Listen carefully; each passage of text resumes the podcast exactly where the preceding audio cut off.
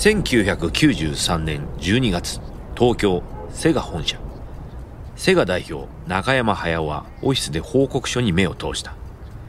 強大なライバルになりつつあったプレイステーションについての情報が記されていた。家庭用ゲーム機としては1年前では想像もできなかったほどの 3D グラフィックと高い映像力。そのスペックの高さに中山は怒りを抑えきれない。中山は大学を中退後ゲーム業界に身を投じ億万長者になった男だ。ゲームで遊ぶような人間ではないが競争心は誰にも負けない。ここ数年は任天堂を倒すことに心血を注いでいた。だがその報告書を見て忍び寄る新しい脅威に彼は戦慄を覚えた。中山は秘書を呼び出し怒鳴るように言った。ゲーム機の全技術部員を今すぐ開発室に呼べ。会議中でも構わん。引っ張り出してこい。セガは何年も任天堂の栄光の陰に生きてきた。しかしセガは1990年代の初めに世界征服を企む悪の学者に戦いを挑む青いハリネズミ、ソニックなどの派手なゲームを揃えたゲーム機、メガドライブを投入した。セガメガドライブに新登場。ソニック・ザ・ヘッジオーク今ならたった49ドル99セント。セガはゲーム業界を震撼させたメガドライブ発売後わずか2年で任天堂のアメリカでのシェアは90%から55%まで落ち、不可能だと思われた任天堂の牙城を崩すことに成功した。この機を逃すまいと新型ゲーム機のセガサターンで任天堂にとどめを刺したいと目論む中山だったが、そこに登場したのが新ライバル、ソニーのプレイステーション。長年の努力が無駄になるほどの脅威だった。開発室にはセガサターンを開発した40名ほどの技術者が集まり、皆緊張した様子で中山が入ってくるのを見つめた。普段の社長はポーカーフェイスだが、この日は明らかに違った。茶色い瞳の奥から燃えるような怒りが感じられた。プレイステーションのスペックを見る限りセガサターンに勝ち目はない。これをこのまま世に出すわけにはいかない。プレイステーションの 3D に匹敵するゲーム機を作らなければ、ソニーに潰されてしまう。サターンの発売まで1年いやそれ以下の時間しかないが、どうにか遅れを取り戻せ。ソニーの挑発、受けて立とうじゃないか。目に物見せてやるぞ。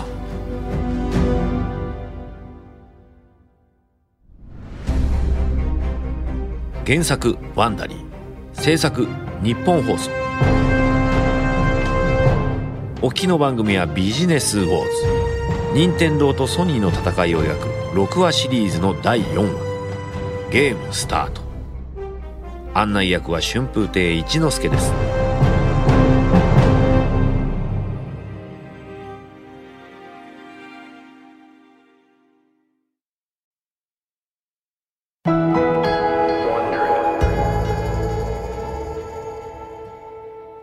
舞台は1994年11月22日。日本でのプレイステーション発売まで2週間を切った。ソニーコンピューターエンターテインメント内の熱気は高まっていた。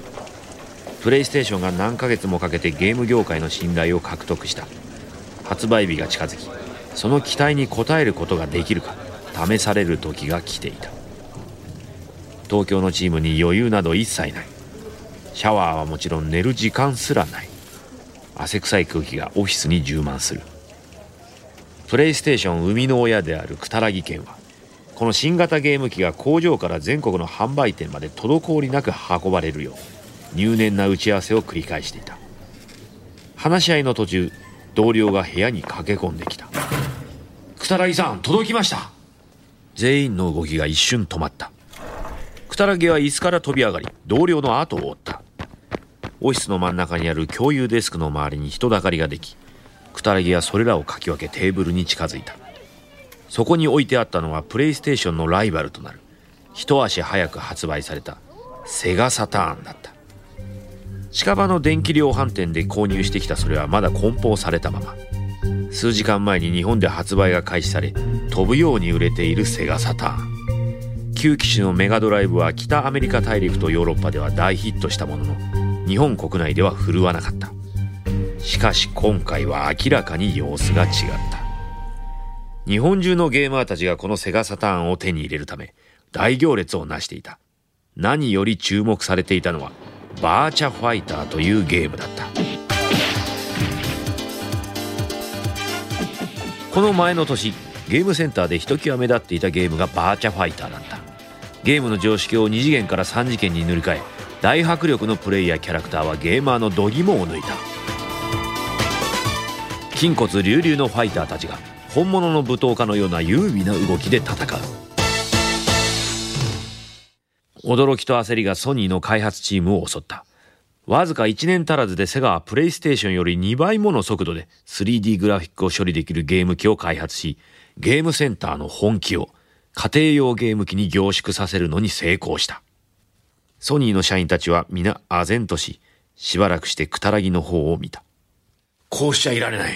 早く開けて中を見てみよう。クタラギはコンセントを抜きセガサターンを裏返した。ポケットから一本の細いドライバーを取り出しゲーム機の外装を支えるネジを一つ一つ取り外した。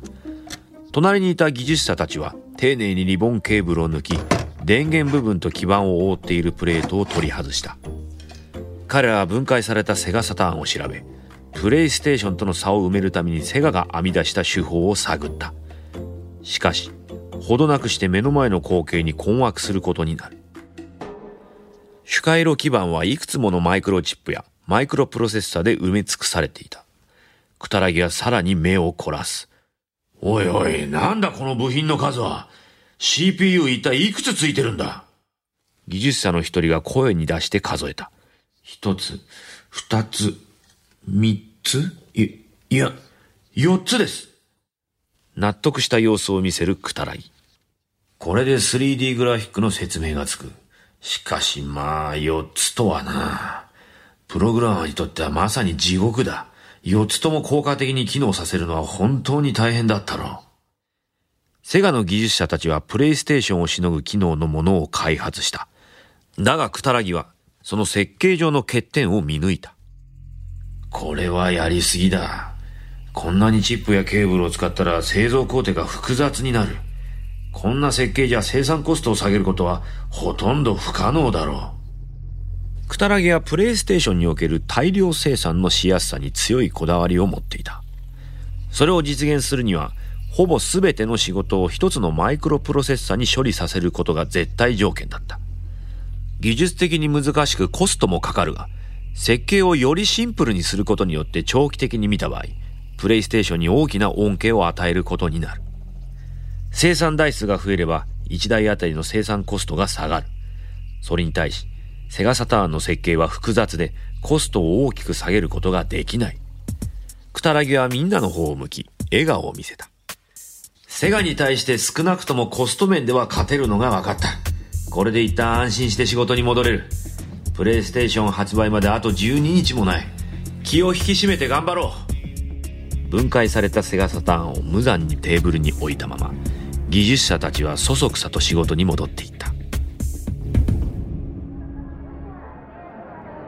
1994年12月2日日本でのプレイステーション発売前夜電気街とも呼ばれる秋葉原は東京のオタク文化の中心地だ電気屋ゲームセンターや漫画専門書店などが密集している。その中にラオックスと呼ばれる電化製品テレビゲームフィギュアなどを揃えた7階建ての人気店がある。夜営業時間外にもかかわらずその店の前には長い行列ができていた。午後8時頃から1人そしてまた1人と増えていった。秋葉原のネオンに照らされた人々は凍てつく寒さと眠気に耐えながら朝を待っていた。朝日が東京を照らす頃になるとラオックス前の列はさらに長く伸び待ちわびた開店時間になると何百人もが一斉に店内に流れ込んだ。プレイステーションは何ヶ月も前から注目を浴びていた。発売前のプレイステーションとセガサターンの比較は何度もメディアに取り上げられ雑誌や新聞の広告ではミリオンセラーの大ヒットになるだろうと高々と宣言されていた。ソニーの宣伝計画も功を奏し新参者であるにもかかわらず本気でゲーム業界に挑んでいる印象を人々に抱かせたソニーはテレビ CM にも力を入れていた高い次元の美しさと疾走感のあるナムコの 3D レースゲーム、リッジレーサーの一部を公開する CM。また不思議な演出の CM も。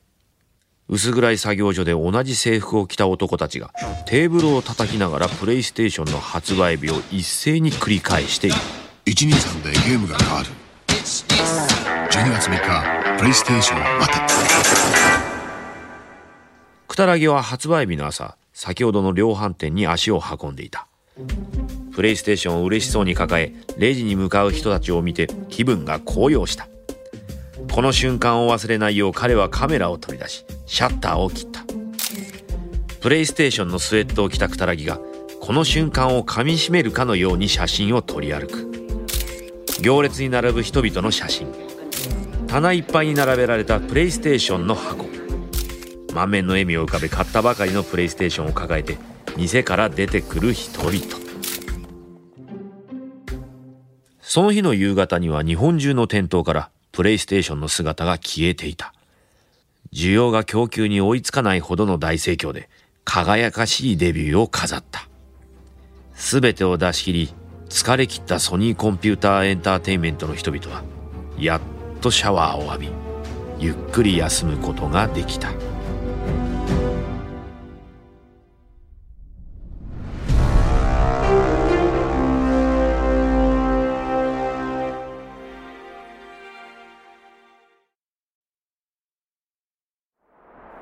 年が明けた凍てつく東京の1月。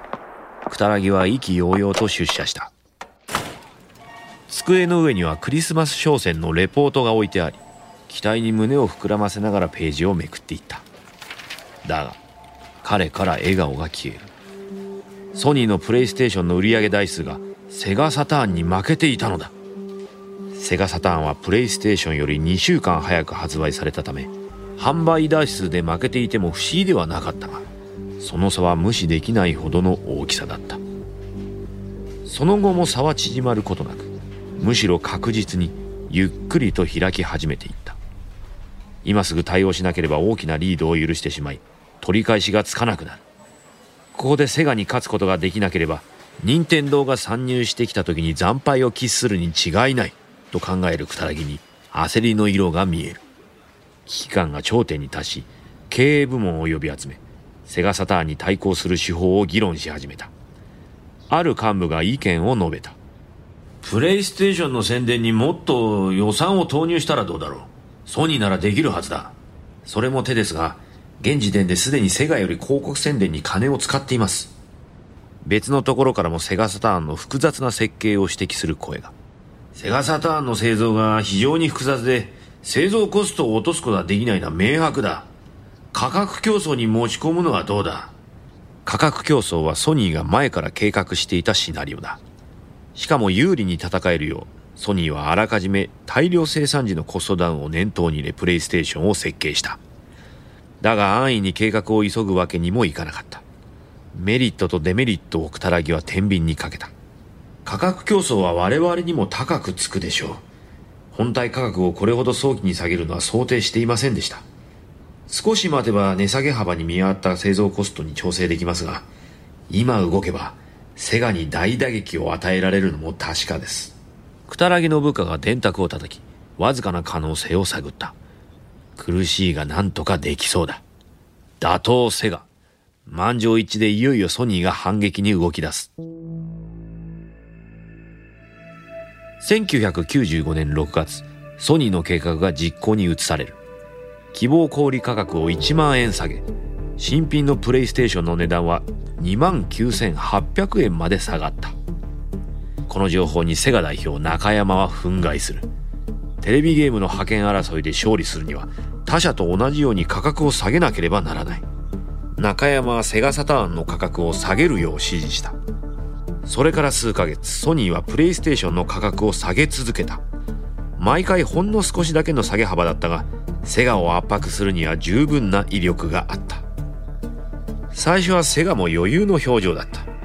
だが秋になる頃には逆剤が膨れ上がり徐々に追い詰められていった。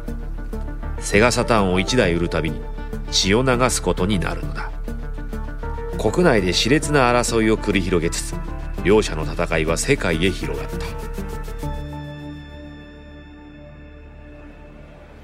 1995年5月11日世界最大のコンピューターゲーム見本市 E3 が始まろうとしていた。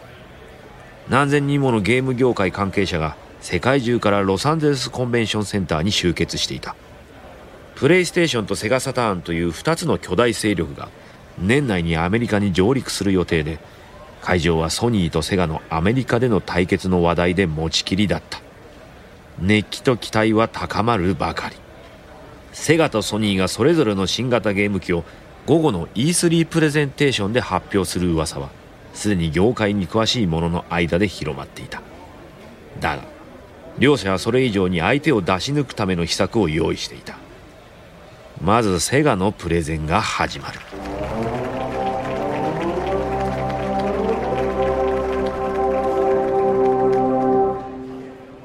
登壇したのはセガアメリカ代表のトム・カリンスキー。いつも派手なネクタイを締めどっしりと構えた重役カリンスキーは世界最大規模の玩具メーカーマーテルで低迷していたバービー人形の人気を復活させアメリカでメガドライブを何百万台も売った経歴を持ち玩具ゲーム業界ではすでにレジェンドとなっていた男だ。カリンスキーの計画はプレイステーションが上陸前に先手を打つこと。大勢のゲーム関係者が関心を寄せる中彼は大胆な発表を行った。アメリカで我々の新型ゲーム機セガサターンが発売されるのはカリンスキーの間によって会場の期待感は一気に高まる。なんと今からです。あなたの聞き間違いではありません。セガサターンはたった今から全国の指定量販店にて399ドルで売り出されます。セガサターンを売る予定の販売店も含め誰もがこの発表に驚いた。カリンスキーはステージを降りながら自信に満ちた笑みを浮かべ自分につぶやいた。これでソニーはおしまいだ。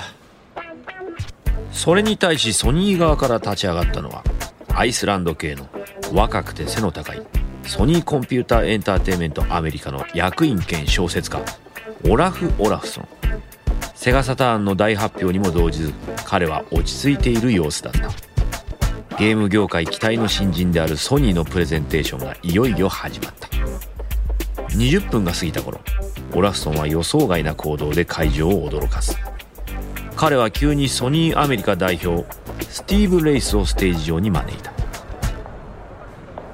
前席に座っていたレイスは立ち上がりゆっくりとステージに向かった。手にしている書類の束は長いスピーチを予感させたがレイスは演壇のマイクに近づき単調なトーンで一言。299会場は一瞬混乱と困惑の渦に包まれた。直後大歓声が湧き上がった。レイスはそれだけを言い放ち興奮と熱気の中ステージを降りた。はにかんだオラフソンがマイクに近づいた聞き逃してしまった人のためにもう一度繰り返します。プレイステーションは299ドルで9月9日より全国で発売されます。会場の後方で見ていたカリンスキーは呆然とした。ソニーはセガサターンより100ドルも安くプレイステーションを発表し会場の人気を持ち去った。ソニーが日本でやったようにアメリカでも価格競争を始めることは目に見えていたがまさか初日から動いてくるとは思わなかった。ソニーは一刻も早く最新のゲーム機を手に入れたいと、金を惜しまないゲームマニアから得られる莫大な利益を犠牲にしてまで、市場シェアの獲得に乗り出したのだ。ソニーのプレスイベントを後にしたカリンスキーの悪夢はこれで終わらなかった。彼はセガサターンのサプライズ発売のことを小売店に伝えていなかったため、大混乱が生じていた。KB トイズのバイヤーがカリンスキーを見つけ、彼のところに駆け寄った。アメリカナンバー2の玩具チェーンの俺たちをセガサターンのローンチから外したんで、一体どうなってるんだ？いいえ、あの、その計画がありまして。計画なんて聞いてね裏切ったな。うちでセガサターンは売らない。ゲームソフト会社も激怒した。セガサターンの発売に合わせてゲームをリリースする予定の各社の計画は崩れ、セガは市場での成功に必要不可欠なソフト会社や小売業者などの関係会社たちを裏切ることになった。何年もかけて築き上げてきた。小売業者やゲームソフト会社との信頼はたった数時間のうちに崩壊した。ソニーとセガの戦いを任天堂は遠くから静観していた。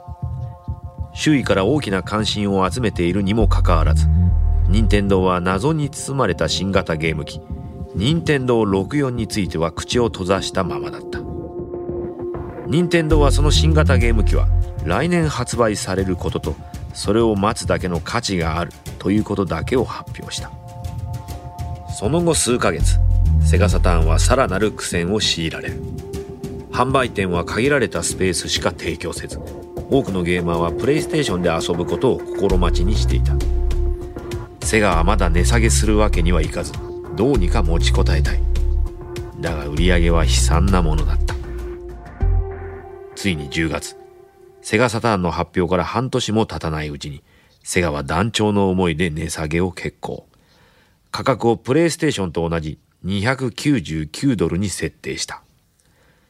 その一方ソニーは攻め続けた。MTV や任天堂で育った X 世代をターゲットにスタイリッシュで魅力的なテレビ CM の制作に何百万ドルもの資金を投入しプレイステーションを余すことなく宣伝。このゲーム機は最高にぶっ飛んでる。油断したらぶっ飛ばされるのはお前だ。お前には早すぎるかもな。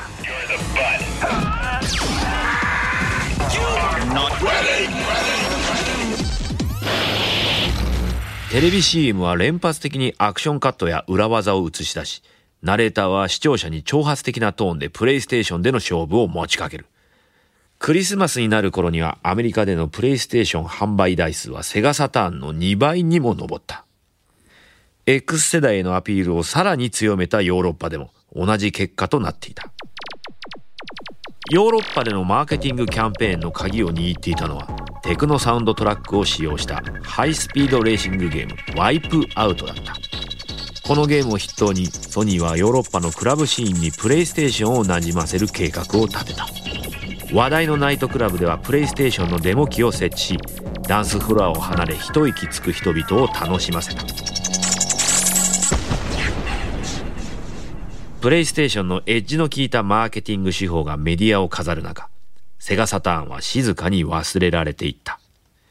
日本ではソニーとの価格競争によりセガの出血は止まらない。1998年の初めには過去1年で数百億円もの損失を出しセガは致命傷を負うことになった。しかしこの勝負はソニーにとっては序の口に過ぎなかった。はるかに強大な敵が彼らを待ち受けていた。数千億円の資金力を持ち長年のセンスと経験を持ち過去にソニーを出し抜いたことのある強敵。彼らもまたソニーの裏切りを忘れず戦いに備えていた。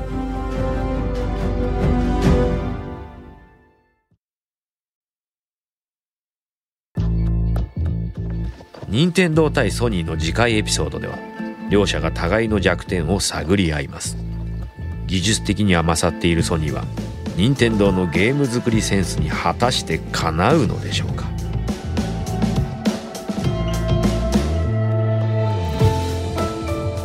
これは任天堂対ソニーのシリーズ第4話です。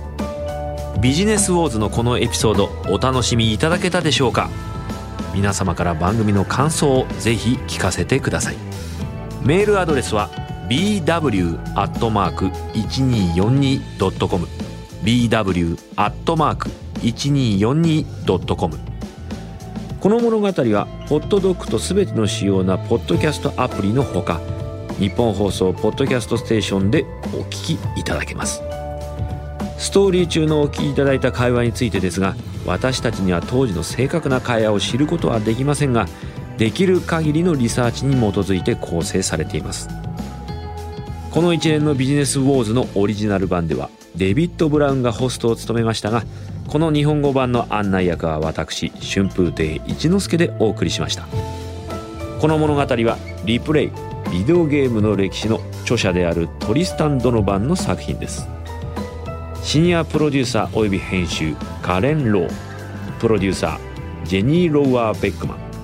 オリジナルサウンドデザインジョナサン・シフレットエグゼクティブプロデューサーマーシャル・ルーイエルナン・ロペスにより Wondery のコンテンツとして制作されました。